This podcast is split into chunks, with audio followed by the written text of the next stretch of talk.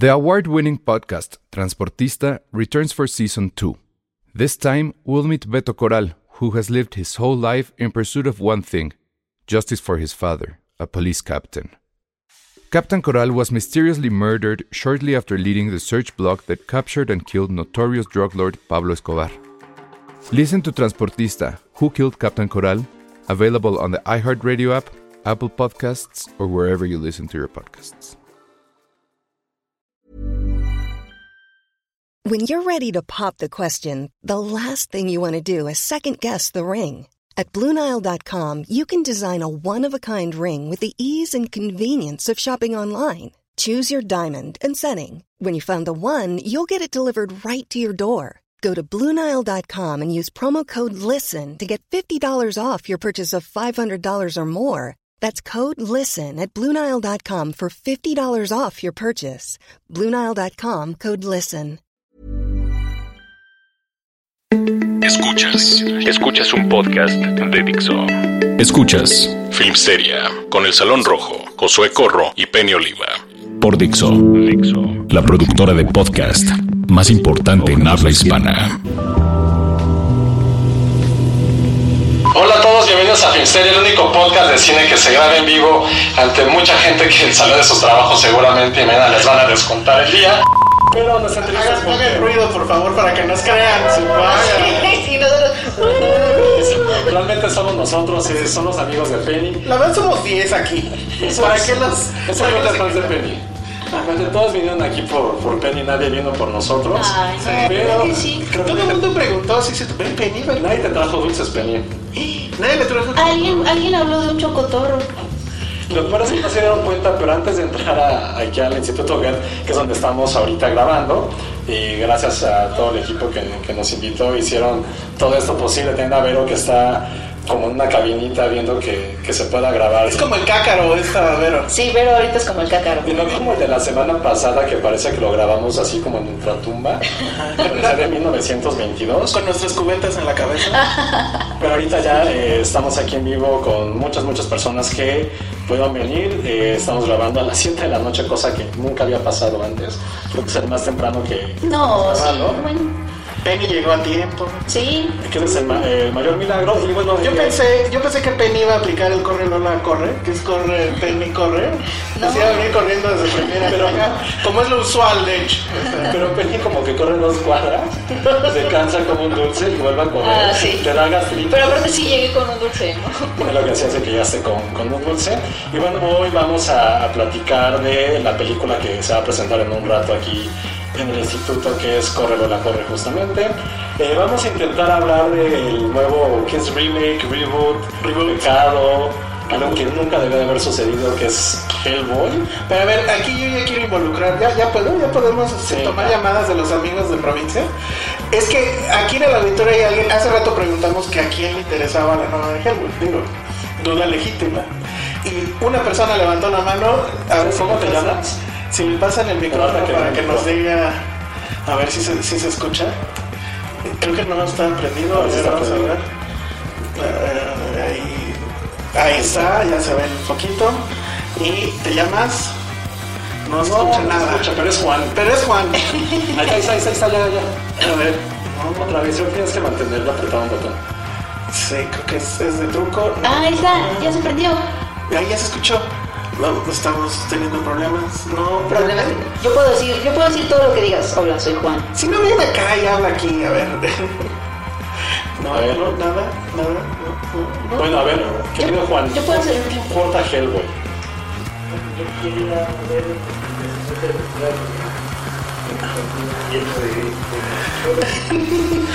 Que no, el- que el sea, Juan. Juan dijo que eh, está interesado en ver lo plan, o sea, como el desenlace o como la continuación del universo planteado por Guillermo del Toro, que hizo la primera película. ¿Cómo, Las cómo te primeras Las primeras dos películas con Ron Perlman y que no pudo participar en esta por múltiples conflictos. Sí, sí se peleó con el toro. No, no, no creo que no hubo pelea tal Pero cual. sí hubo un distanciamiento ahí raro, ¿no? que de Ron Perlman. Ajá, yo sabía eso. Eh, pues quizá, pero creo que creo que eso no es por lo que Ron Perlman no protagonizó esta. Pero bueno, entonces tú querías ver cómo continúa la historia. Te tengo noticias, chavo. No va a pasar. Eso no va a pasar. Porque es un reboot. O sea, literal es, vuelve a empezar todo. Eh, vuelven a contar el origen. Pero no podemos decir mucho. Es más, en teoría no podemos decir nada. No nos graben, nos pueden demandar. Porque firmamos uno, mira, ahí ya nos estaban grabando. Porque firmamos uno de esos este, documentos donde dice que no podemos decir nada o nos cortan las manos. Pero queremos hablarles de tamales. Entonces, Sí, No, no vas a- los tamales me gustan, sí. ajá, Yo había un tamalero llamado Guillermo del Toro Ajá. Que hizo dos tamales rojos, pues buenos, ¿no? ¿O qué?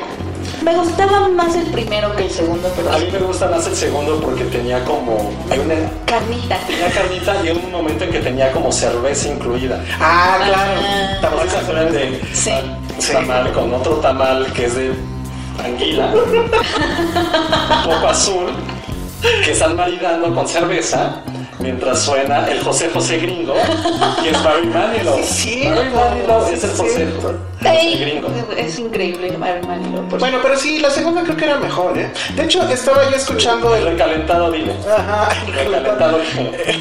Estaba yo escuchando, es que como digo esto, la edición, la, la- el comentario de audio del primer tamal, y ahí del toro decía que en realidad había un chorro de cosas que había querido hacer y que pues sintió que era demasiado.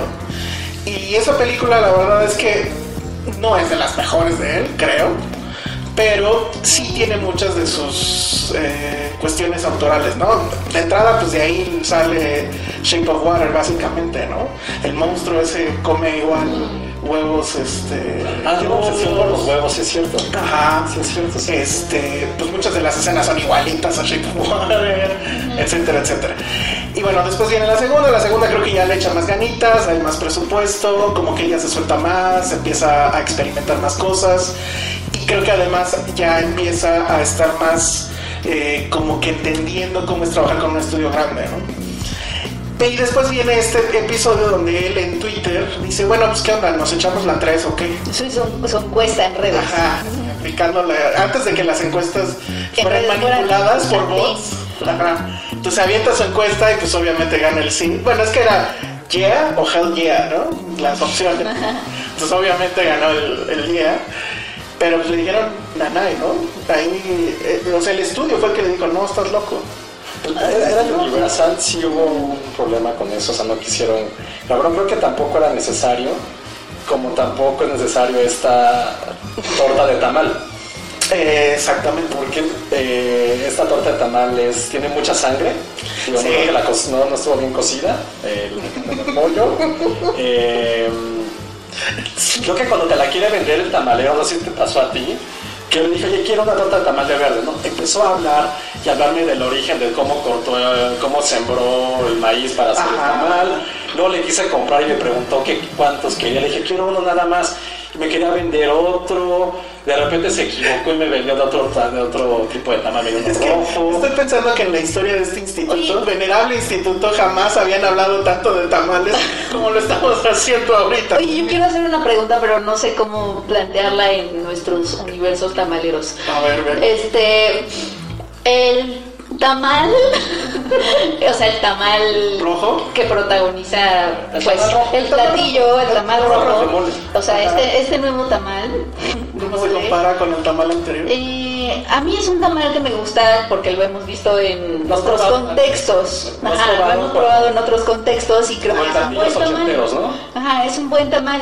Y se suponía, o al menos así es como nos estaban vendiendo esta nueva versión de tamal, Torta de tamal. de torta de tamal, que iba a ser más oscuro, Sí, Sí, es- mucho más cercano al material de origen de A los tamales, receta- a a la las receta recetas, original. a la Ajá. receta ilustrada. Eh, sí, en efecto, sí tiene ese sabor.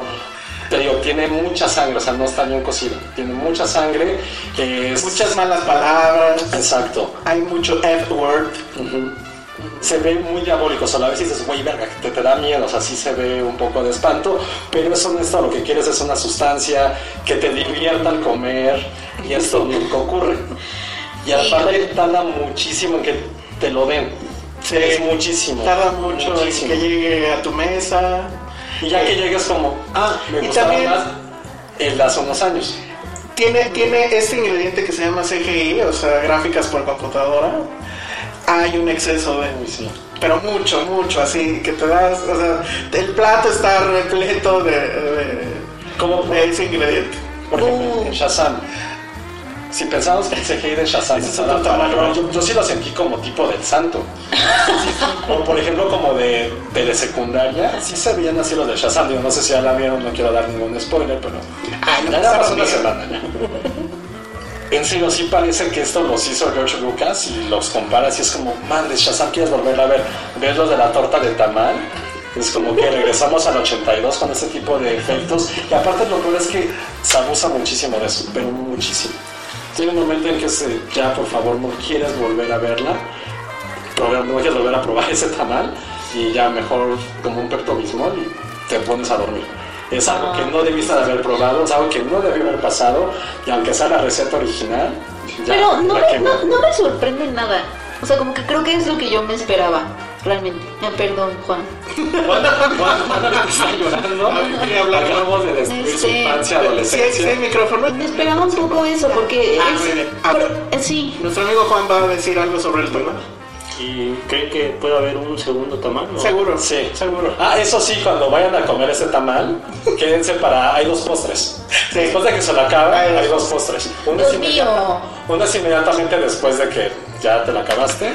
Y el otro ya está después de que te traen la cuenta. Sí, entonces hay dos, hay dos postres. Es que creo que hasta eso ya es como tan lugar común, ¿no? Los dos, los postres después, porque ya, ya nada más te quedas ahí a ver si valen la pena y ya pocos valen la pena. Sí, no, e- este sobre todo porque es de un universo que la verdad yo no conozco, no entendí nada. Entonces, cuando suceda que, que puedas degustar este bonito platillo, Puedes a ver si nos avises qué era porque no entendí. La Ahora verdad, estamos mal nosotros, Juan. a lo mejor estamos- sí, que te quede A esa. ver, nos quedan cinco minutos del primer bloque, porque siempre hay bloques. Ya que el micrófono tienen derecho a hacer tres preguntas. Ay, tres, nos va a alcanzar. A ver. Pues es, es casi de sí o no. No, sí, lo lo Atención para Penny, por favor. Sí, porque no. A ver, venga. ¿Cómo te llamas? Cintia. Hola. ¿cómo Hola, estás? Cintia. Joven. No, ustedes de verdad es como- ya tienes un premio, por participar. Porque o sea, Estás yo cada viernes los escucho, o sea, me despierto y digo, ya va a haber un misterio nuevo. Ah. y es muy padre. Y bueno, sigo como esperando el podcast de Burning. Y, Ay, ya ves que dijimos. Dios mío. y como si me digan si les gustó Dumbo o qué les pareció. Ah, yo vi Dumbo. Nadie más ve Dumbo. No, yo no vi Dumbo. Yo vi Dumbo. Este. No, pues yo me quedo con la versión de los 40 totalmente. Y eso que es una versión súper traumática, o no sé. Muy traumática. ¿Tú no te traumaste con esa, Josué? ¿No la de ¿Nunca viste Dumbo de los 40? Yo No lleva esa herida, ¿eh? agradezco el divorcio de mis papás, porque ninguno, o sea, como que ninguno de los dos me quiso poner eh, Disney cuando crecí. No, Yo no. solamente vi una película de Disney en el cine, fue La Sirenita, y no la recuerdo porque Ah, yo también fui a ver los... Entonces nunca, Rey León lo vi con mis primos, nunca lloré, entonces nunca vi ninguna película de Disney. Que agra- o que agradezco, o eso explica demasiadas cosas de mi vida, pero jamás. O sea, ¿cuándo, ¿cuándo viste las, los clásicos de Disney? ¿Nunca? Bueno, Siento Dálmatas nunca la he visto, Leonardo Bianca tampoco, Blancanieves no. Yo única que he visto es. Yo no he visto ninguna de esas. Es el Rey León. y- ¿qué le pasa? Pero bueno, respondiendo a la pregunta. Aladdin, Ah, ¿nunca viste Aladdin? no estás nada preparado para el, Sí, para no. el remake en live action. Vela. Bueno, a ver, en estos dos minutos, respondiendo a tu pregunta, eh, la de los 40, la verdad es que es una película ya vista ahorita, a mis 40 y tantos años. eh, creo que sí es una pequeña joyita, porque es una animación de las que ya no existen, o sea, muy simple, que además tiene temas que ya no se pueden tratar o que ya no se pueden tratar de esa manera, como los cuervos, que en realidad pues, son obviamente afroamericanos. Este, este asunto de que Dumbo pues toma, ¿qué era? Alcohol. Pues es alcohol, pues, no sé si era el Delirium Tremens, ¿no? que tiene su delirio, esa secuencia completamente delirante, lisérgica de los elefantes rosas, etcétera, esas cosas ya no pasan y en esta del- de, de Burton no pasa eso, o sea, no, pa- no vas a ver a Dumbo emborracharse, obviamente no vas a ver a un ratón hablar, entonces tienen que meter a unos niños ahí para... Sí, que ¿cu- ellos se- ¿cuánta historia meten? Porque realmente la película, la de Dumbo es una de las películas de los clásicos de Disney más cortitos de su historia. Porque pues realmente es una anécdota que se agota pronto, ¿no? Él tiene a- a, este, orejas, vuela y sorprende. ¿Qué tanto, digo, más o menos sé que le metieron, pero le tuvieron que haber metido Le metieron una subtrama donde sale justamente Michael Keaton que la hace de un poco de Disney, que va y quiere comprarlo, ¿no? Para llevarlo a su parque de diversiones completamente oneroso, pues que es Disneylandia. Y ya de ahí se vuelve una hate movie que tiene que ver con la mamá, etcétera. Digo, para no spoilerarla tan, tan directamente, ¿no?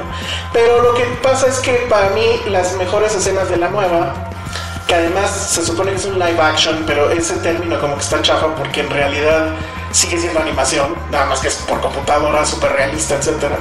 Pero las mejores escenas de esa película son las que están emulando a la película de los 40, que es pues cuando vuela por primera vez, va a haber como tres escenas así. ¿Y si sabe tierno el elefantito? Sí, sí se ve tierno. La escena que todos nos traumó en la infancia, que fue con lo de la mamá, etcétera, está calcada tal cual.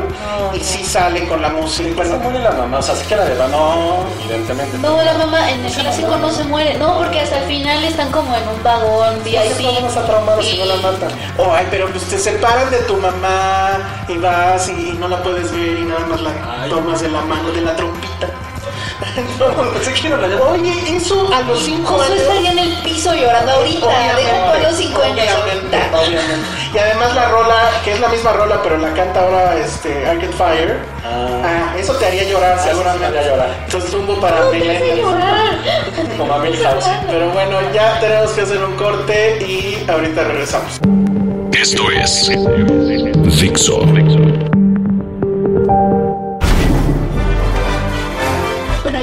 Aquí de vuelta en Filmsteria. ¿En dónde estamos, Penny?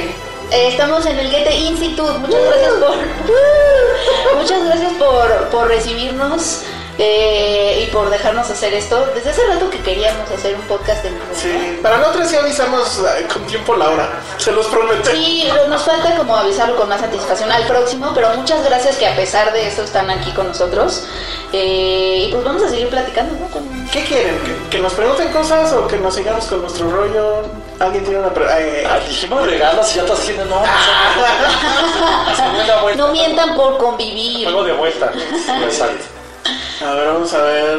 eh, Ya, ya se arrepintieron. A ver, venga, rápido, venga. Hola, ¿qué Hola. onda? Me llamo Alejandro, este, igual que Cindy, a todos los viernes los escucho tempranito porque trabajo en una cafetería. Ah, y súper. ahí mis clientes también los escuchan a ustedes. Ah, bien, creo que, creo que ya me habías mandado un mensaje. Alguna vez sí, sí. de una señora que les quiso mentar la mano. Ah, sí. Ah, fue esa señora. Hablaron mal de la serie Luis Miguel y se enojó. Saludos a esa señora. Saludos. esté escuchando. Sí, es cierto. Eh, bueno, yo quería eh, comentar, es un estreno que viene la otra semana, pero yo apenas esta semana terminé de leer El complot mongol de Rafael Bernal y la siguiente semana viene su estreno. No sé si a lo mejor ya la pudieron ver o si esperan a no que la libro. Yo, sí, ya. ¿Cómo la viste? Yo no la vi. Yo ya la vi. ¿Cómo la En el festival, me imagino. No, ¿Sí? este, hubo una función ya para revistas, chava. No, pues yo no No, no sabía. Y les, y les puedo contar una anécdota muy bonita. Sal- Sale en el Heraldo, ¿no? Sale, sale el Heraldo, sí es cierto, aquí el- Es que, es que, por ejemplo, en la revista eso salió, o sea, lo trabajamos en enero y fue Arturo el que la vio. Ah, bueno, pues no, Pero, no, pero esa era tu pregunta, Alejandro. pues ya la vimos y qué opinamos, ¿no? Sí, este, yo estoy terminando de leer el libro, la verdad debo confesar que no lo había leído antes, sí vi la película anterior y lo chistoso en realidad que tengo que decir al respecto es que pues es el, director Sebastián Del Amo, ¿saben quién es Sebastián Del Amo? Bueno, es el mismo que dirigió Cantinflas. Y entonces ahora que vino esta, yo no me había dado cuenta que el tipo me tiene bloqueado. Entonces, espérame. Entonces, lo, lo- lo, lo expresé y dije una de dos. O es de cuando lo de Cantinflas, que la verdad era imposible defender esa película, o es que me vio en la sala y vio mi cara. Apenas hace... O sea, chequen el ego. No creo que te haya visto en la sala y ver tu cara. Apenas hace dos días vi que, ya ven que cuando un DM entra y que no es de alguien que, que tú sigas, este, se va como a solicitudes o algo así.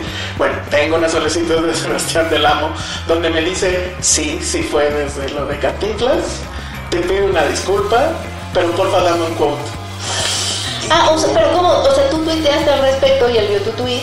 Ajá, pero sí, efectivamente fue desde lo de Cantinflas. Pero ¿por qué te pidió un quote?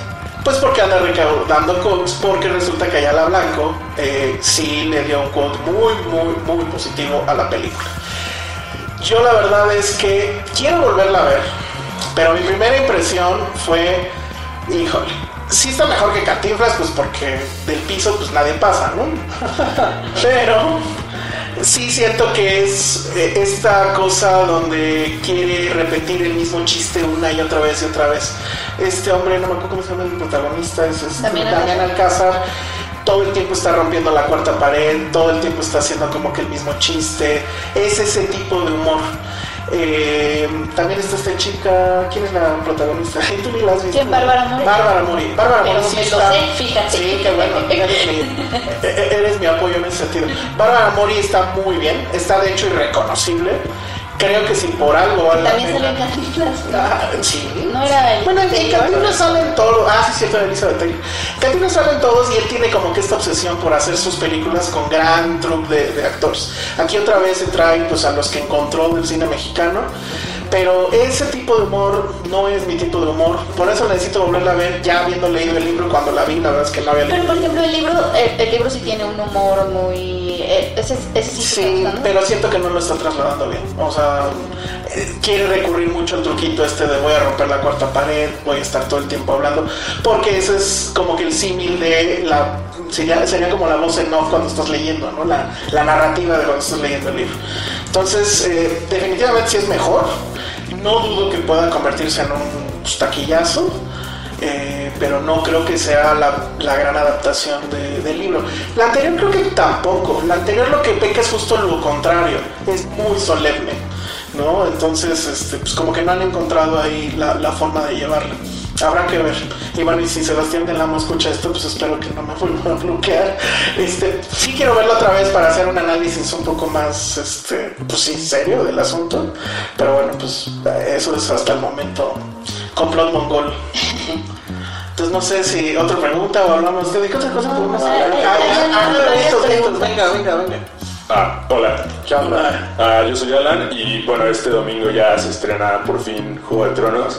Entonces, Ah, me gusta cuando dicen en español. ¡Qué emoción! A mí me gusta en español, sobre todo los, nom- eh? los nombres Juego de Tronos, por... no, no, Juan Ibe no le digo Jon Snow. Ah. Jon Snow. Es que leí los libros, pero Jon Snow ya no. Ajá, no importa. Este, la pregunta es, ¿cuál es su top 3 de personajes que van a sobrevivir y cuáles son los que van a morir? Pero, a ver, te lo dejamos porque, como saben, el último bloque siempre es dedicado la mejor serie de todas.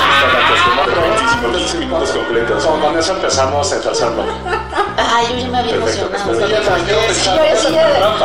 No, porque quiero pensar. O sea, top 3 que yo pienso que van a sobrevivir y top 3 que pienso que van a morir. Yo como ni le he visto, pues no Ah, pero está bien así. Checar el audio ahorita. Ajá, en el último bloque voy a ir a checar el audio. Sí, que él pase. Bueno, entonces otra pregunta. Sí, otra, otra. Pero que no se de Game of Thrones y todos bajan la mano. No, a ver qué. Hola, yo soy Ricardo Varela. eh, Hola, muy bien. Este, bueno, antes que nada, gracias por invitarnos. Es un placer verlos, verlos convivir, verlos pelear, verlos. No nos has visto pelear, chavo. tanto, ¿eh?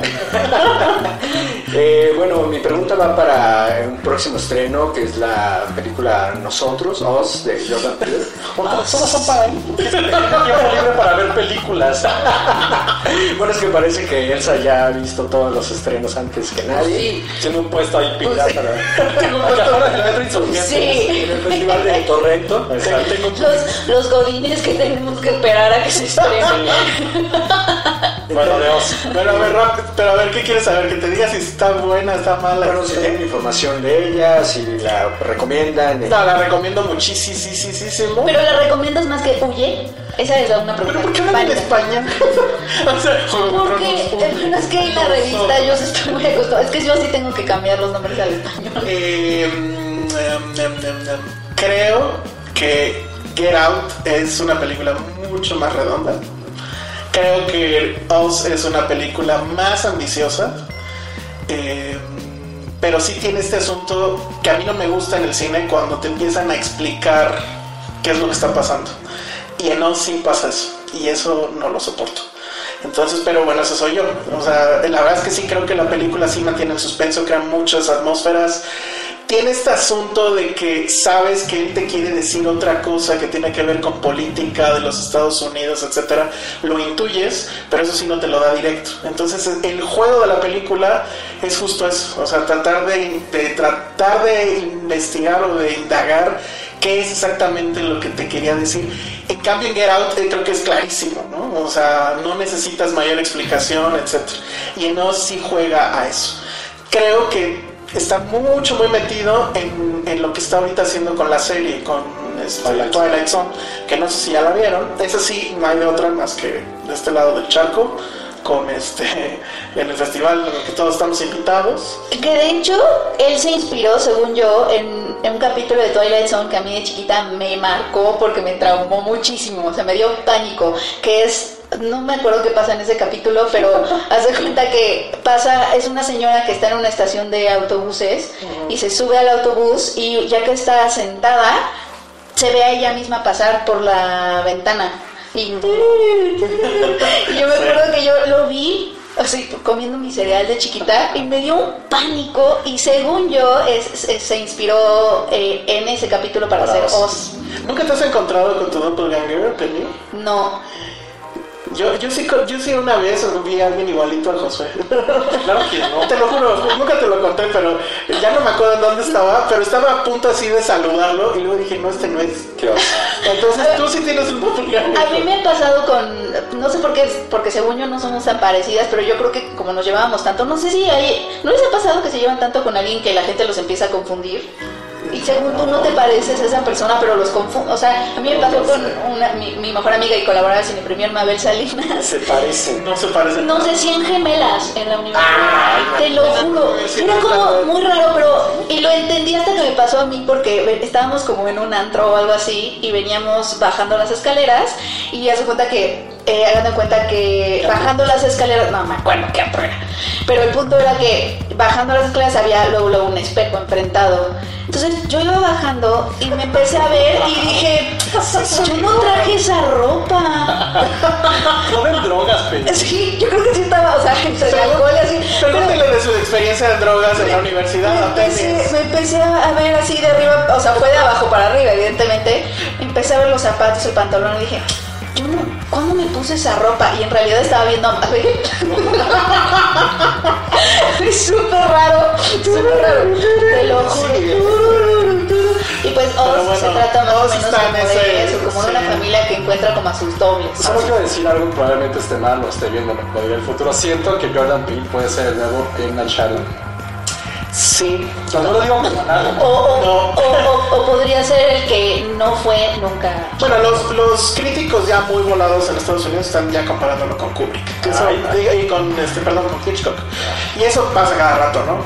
Yo Sí, creo todo el mundo es Hitchcock. Todo el mundo es Hitchcock Ajá. últimamente. Este, yo creo que le va a costar, pero sí puede encontrar su propia voz. O sea, o si es una película que, que se siente como, como su autoría, pero sí me preocupa esta parte donde tiene que cada vez como que explicar más. O sea, la otra era no necesitas saber tesis. más. Sí. Y vean el programa si pueden, o ya saben cómo, porque sí está padre. O sea, sí me gusta ese regreso a, a- a Twilight Zone. Twilight Zone. Oye, el dato que me sorprendió un poco que, que era que esta es el primer protagónico de Lupita Nyong'o. Y sí es Ah, cierto. sí, es cierto. Sí. O sea, como que sí es un dato que pri- al principio como que te sorprende, pero sí es cierto porque Lupita con Yalitza. Yo soy la señora de Yalitza, pero bueno. Yo me acuerdo de Yalitza. Yo también. ¿Qué te Yo- pasa? Shampoo. Estás mal. Así, tiene un pelo muy bonito. Tú ¿Era usas la su señora de. Yalitza? Yo me acuerdo de Yalitza. Faltaba una pregunta por allá atrás. Sí, a ver si nos da tiempo en no sé cuántos minutos. Dos, tres minutos. Yo, rápido. Mucho gusto. Hola. Gusto Hola, señor. Mucho gusto. Señor Maduro que viene aquí entre jóvenes, no sé a qué. Este, soy arroba me quejo. Eh, hay un, para no delatar mi edad, hay una anécdota de W Radio donde Martín Hernández todas las mañanas, el promocional era, pues yo me levanto con Martín, yo amanezco con Martín Hernández. Yo amanezco todos los viernes con este con Penny, con Josué, con Alejandro. Es la peor orgía que te puedes imaginar. es la más ñoña. Suena raro.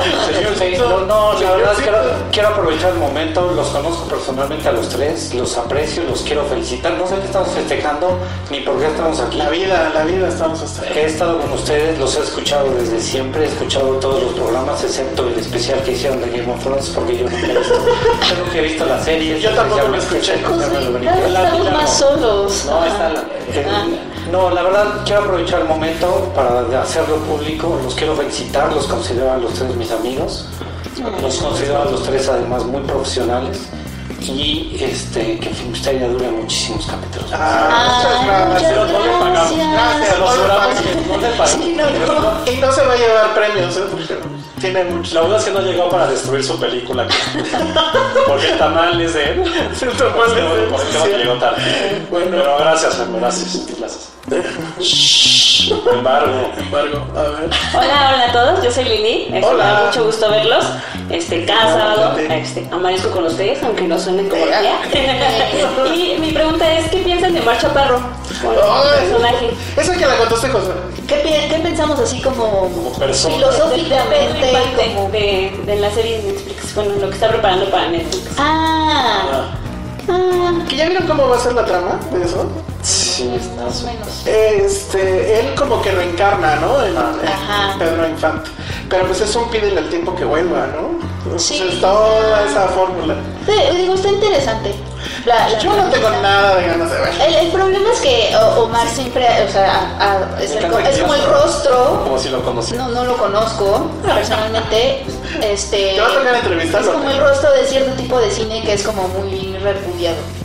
Pues es que no ha hecho nada, ¿no? O sea, como que no, no ha tomado riesgos. Yo, bueno, yo en mi, a mi forma de, de verlo, me gustaría verlo tomar riesgos. Que bueno, plantarse en un programa matutino para señoras en cadena nacional supongo que requiere Que es un valentía. cierta valentía. No, pero cinematográficamente es Salí hace mucho en un programa de esos de concursos matutinos para Sí, señoras. creo que sí, claro. sí. O sea, me gustaría, me gustaría ver que se está tomando su carrera como actor en serio. Es eso. Pero tomando riesgos, no creo. Si Netflix le está dando Sí, o sea, el, el- por- el asunto es. Y aparte, o sea, no se Pero- llaman el de Melvin, el de los postres, es muy incómodo verlo. Porque no tiene una gracia, o sea, siento que su gracia es con guion. No los, o sea, creo que en Melvin es como mucho más libre, está como con otras dos personas y se siente tan forzado. Hay un capítulo en que debía estar en el Me Too Netflix porque está con una chica, la abraza y se pone súper incómoda y se ve con una tensión horrible y está con otros dos estando peros y se nota que los dos se lo comen porque tienen como mayor improvisación y yo, o sea, jamás había visto Mar Chaparro en mi vida, tenía un programa en Telehit Ah, y que hacía como voces, que yo no sabía que hacía voces, pero en el programa mí se la pasa haciendo voces y los concursantes súper así eran forzadísimos a tener que sonreír. Ahora, el programa de Mar Chaparro, la ventaja como lo quieran ver, es que es un trancazo en Estados Unidos. O sea, está encaminado, se está encaminado para ser el próximo Derbez. Y eso, querramos o no, eh, me- los dólares cuestan 20 pesos más que, más que un peso. Se gana más, El punto es también que le están tocando a, al público gringo. O sea, ayer cometí el error cuando estaba probando algo y volví a ver Coco.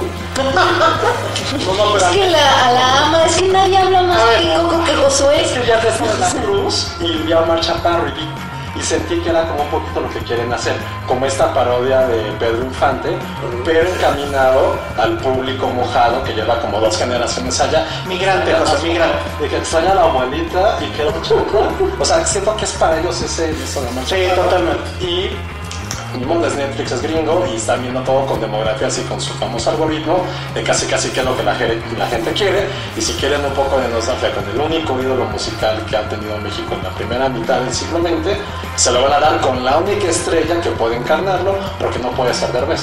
Es como una fórmula ganar-ganar para los indocumentados. Pues Está- sí. Bueno, tenemos que hacer un corte y... Me va a correr la gente de Alemania por estos Bueno, ahorita regresamos. Escuchas un podcast de Dixo. De Dixo. Estamos de vuelta estamos en el Instituto Get. ¡Eh! Y ahora vamos a hablar de la serie que va a cambiarle la vida a Josué, que se llama... No, ya, eso ya pasó, ya nos cambió la vida. Hace ocho años lo cambió. Sí, está súper tarde. Bueno, entonces de la serie que va a terminar su vida, porque ya quedan seis capítulos. Yo sí siento tristeza Yo también, eh, de que es el principio del fin, el domingo. el fin de semana invertí 14 horas para ver Game of Thrones. O sea, porque vi los capítulos y vi como ocho resúmenes de teorías. Entonces, como os preguntó hace ratito Alan, sí, creo ya tengo mis tres que van a sobrevivir. A ver, Las hace rato nos preguntaron quiénes creemos que sobreviven y quiénes mueren, ¿no? A ver, Penny. A ver más. Yo creo que van a- va a sobrevivir Tyrion, Ajá, yo creo que va a sobrevivir Jon Snow, ajá. yo creo que va a sobrevivir eh, Jamie Lannister. Y yo creo que va a morir Emilia, este, bueno, la the Mother of Dragons, Emilia Clark, creo que va a morir una de las Stark, pero no sé quién. Yo creo que va a. Y va a morir Lina Headey. Digo, este, Cersei. Sí, esa es mi apuesta. Yo creo que o sea, el protagonista es Jon Snow.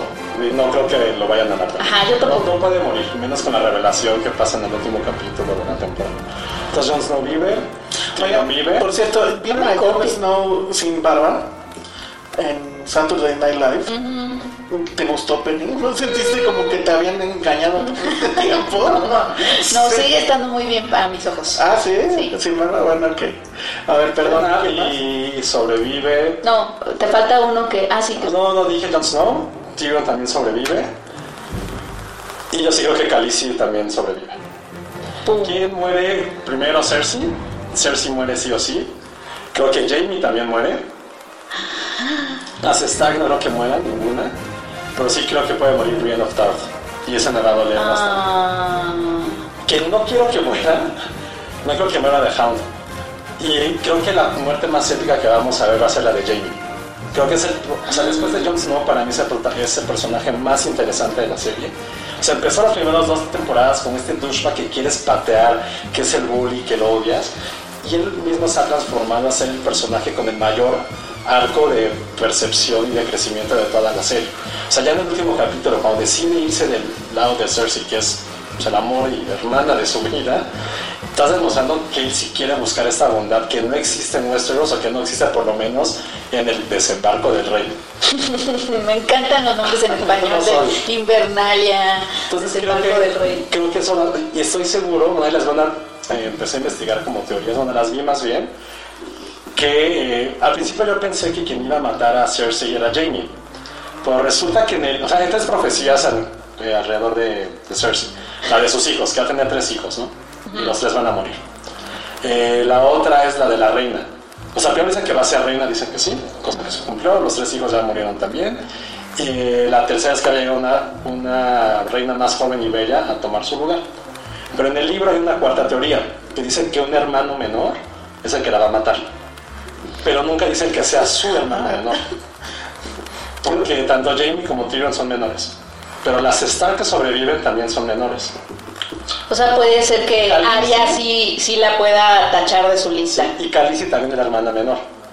Lo único que no es hermano menor es Jon Snow porque es el hijo único.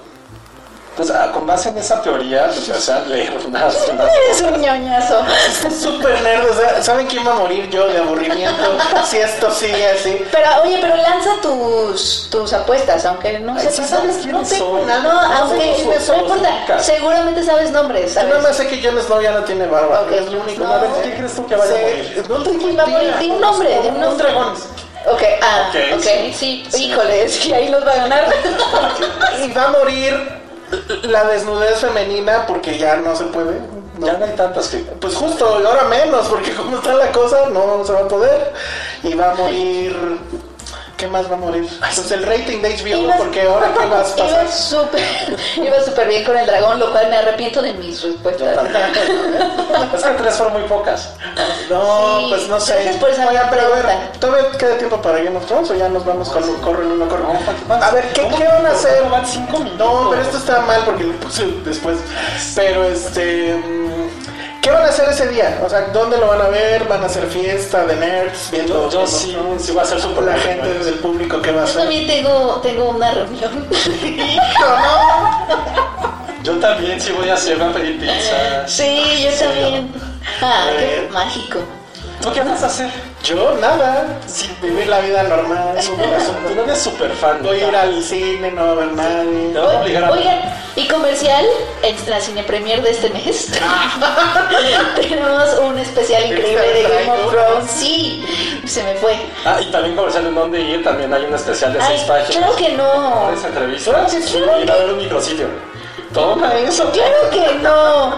Nosotros también vamos a tener cosas increíbles. Pero no micrositio. Una Vamos a premier. tener, pues ya es el fin. No, estoy inventando. Ah, pero nuestro especial está padrísimo. Tú fuiste también a entrevistar a. Sí, una- entrevisté a la... Ahora no pero está increíble. No, entrevisté a las, a las niñas Stark. Están bien padres. Porque además se llevan muy bien. O sea, sí se ve que ha de haber sido como el infierno para los pobres directores tratar de dirigirlas cuando estaban trabajando juntas, como en la, en la séptima temporada que ya se reúnen. Porque sí, no dejan de bromear y todo. O sea, creo que, creo que hicimos como dos preguntas y ellas siguieron hablando así, bla, bla, bla, bla, bla, porque éramos varios periodistas. Pero sí, Pero sí. fue mi sueño. ¿Sí? Sí. No, yo quería ir. Pero ahorita que dijiste eso, eh, creo que sí es un momento de nostalgia. ¿Por qué no tenemos esas series que sean semanales? O sea, las últimas grandes series. ¿Qué van a hacer con sus vidas después? No, no, para lo que voy a decir, por ejemplo, es algo de Netflix, es que sabes que la puedes ver de corrido. En cualquier otra plataforma digital se ven de corrido. Aquí sí es otra vez esperar, ya esperamos casi dos años, pero saber que ya nos quedan tan poquitas semanas y que va a ser continuas, también va a caer algo que a lo mejor no nos tocó vivir en recién memoria. O sea, a mí me tocó con Lost, que sí, ya sabía que era la última temporada y también nos empapó de nostalgia y ver el último capítulo que fue un bodrio, por cierto. Que era un poco más de nicho, ¿no? O sea, Game of Thrones sí es como más... No sé, creo que son, son como primas, ¿no? La gente que le gustó Lost le gusta. Yo siento que Game of Thrones es- se ha convertido mucho más en un evento cultural que lo, fue, que lo que fue Lost, sobre todo porque cuando estaba Lost no había toda esta estrategia de marketing de redes sociales, de volver contenidos virales que HBO, o sea, que Game of Thrones tuvo. A ver, pregunta que le enoja a Josué.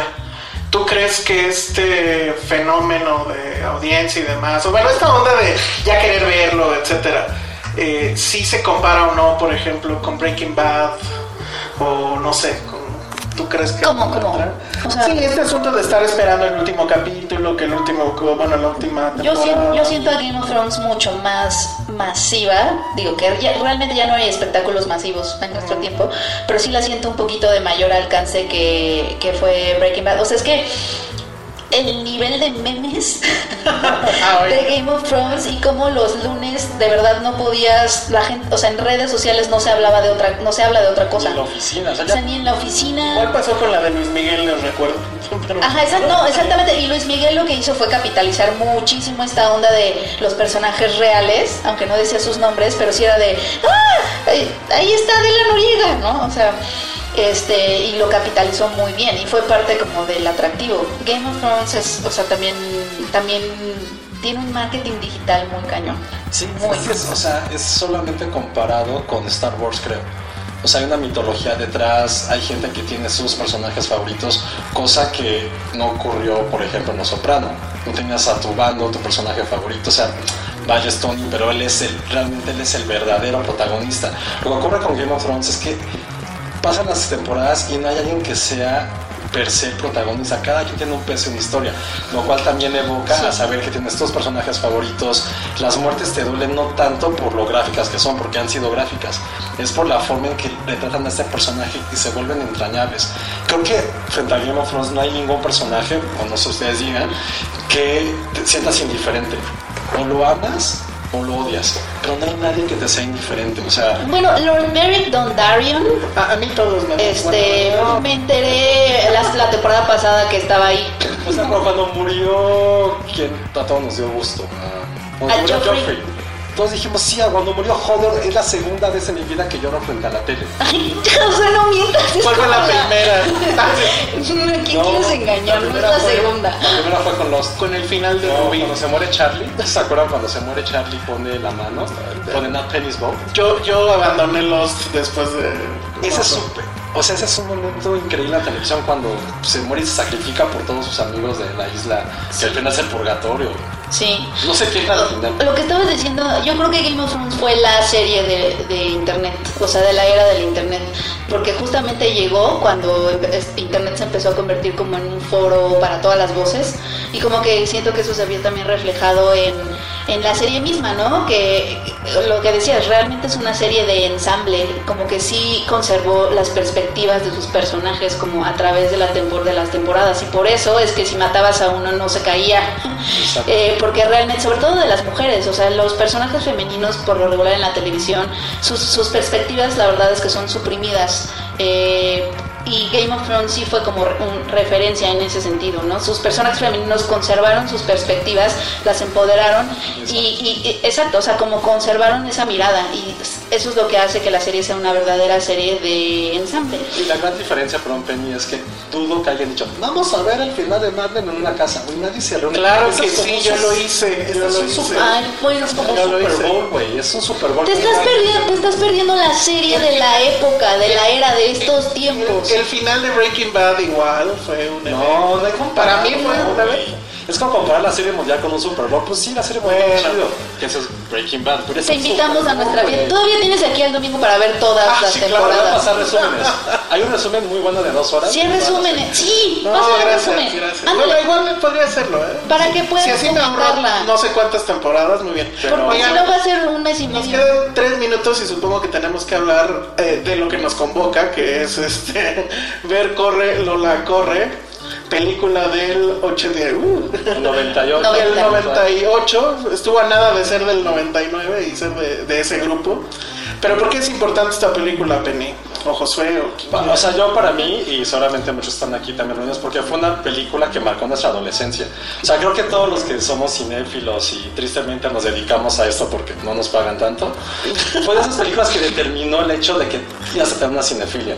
Fue algo que yo lo vi como a los no sé, quizás 15 años, no la vi en el estreno evidentemente, y esta época en que, ay, yo a Kubrick, veo a y te crees como el güey que sabe más de cine, y ves esa película que mezclaba animación, una música totalmente de la época, tres historias compartidas, un Rashomon moderno, y si era algo que decías, madre, es que estoy viendo, o sea, es algo que tú creías a tus invernes años, que incluso podías escribir o poder hacer. Y esa es la magia de, de esta película, mezclar todas las cosas, la parte de las Polaroids creo que es de mis partes favoritas, y al final esta parte en la que juegan filosóficamente con el destino y la libertad, que cada acción, este famoso efecto mariposa, que cualquier cosa que hagamos va a tener reacción en 40 años.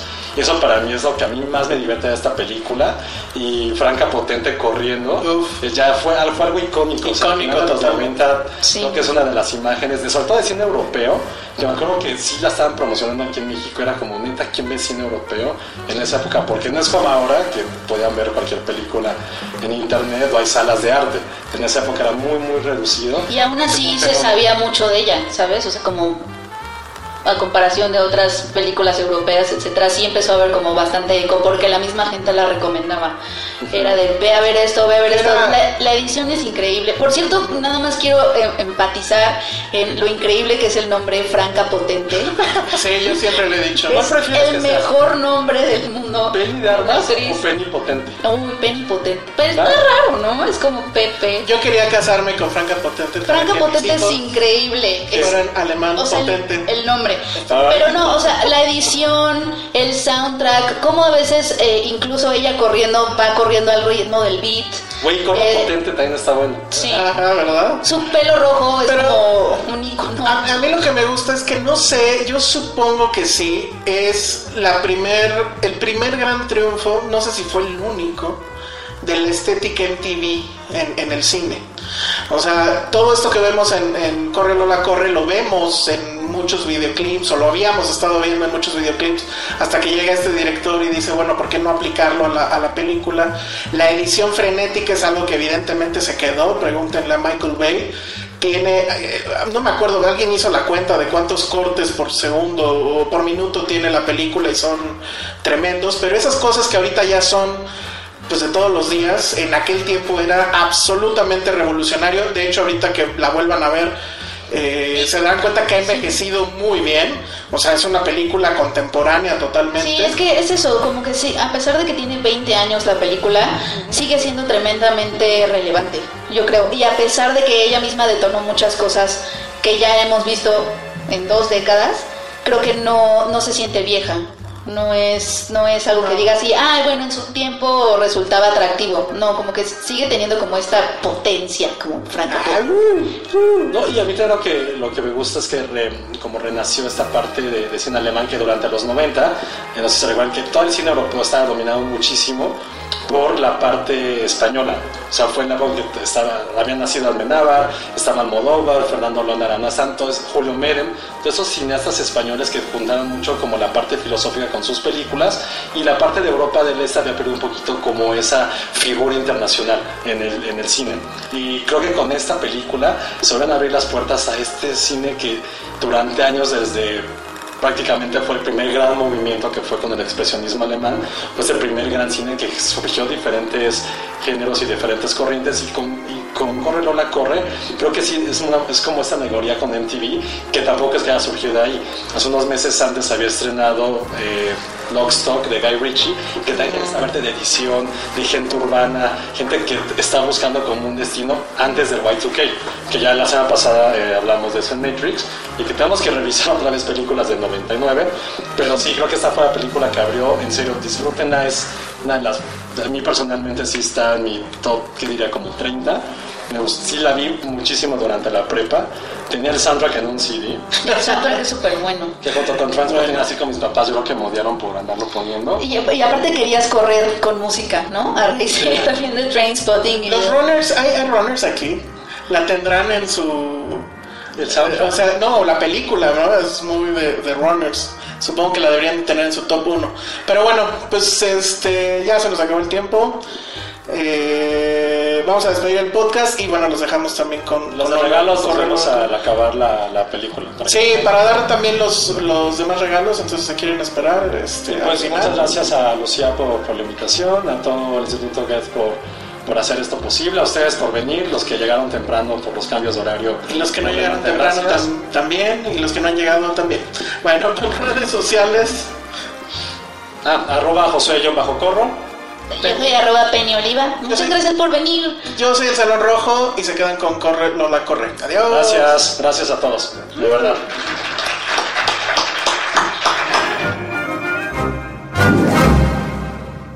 Dixo presentó Filmsteria con El Salón Rojo, Josué Corro y Penny Oliva. Planning for your next trip? Elevate your travel style with Quince. Quince has all the jet setting essentials you'll want for your next getaway, like European linen, premium luggage options, buttery soft Italian leather bags, and so much more. And is all priced at 50 to 80% less than similar brands. Plus, Quince only works with factories that use safe and ethical manufacturing practices. Pack your bags with high-quality essentials you'll be wearing for vacations to come with Quince. Go to quince.com slash pack for free shipping and 365-day returns.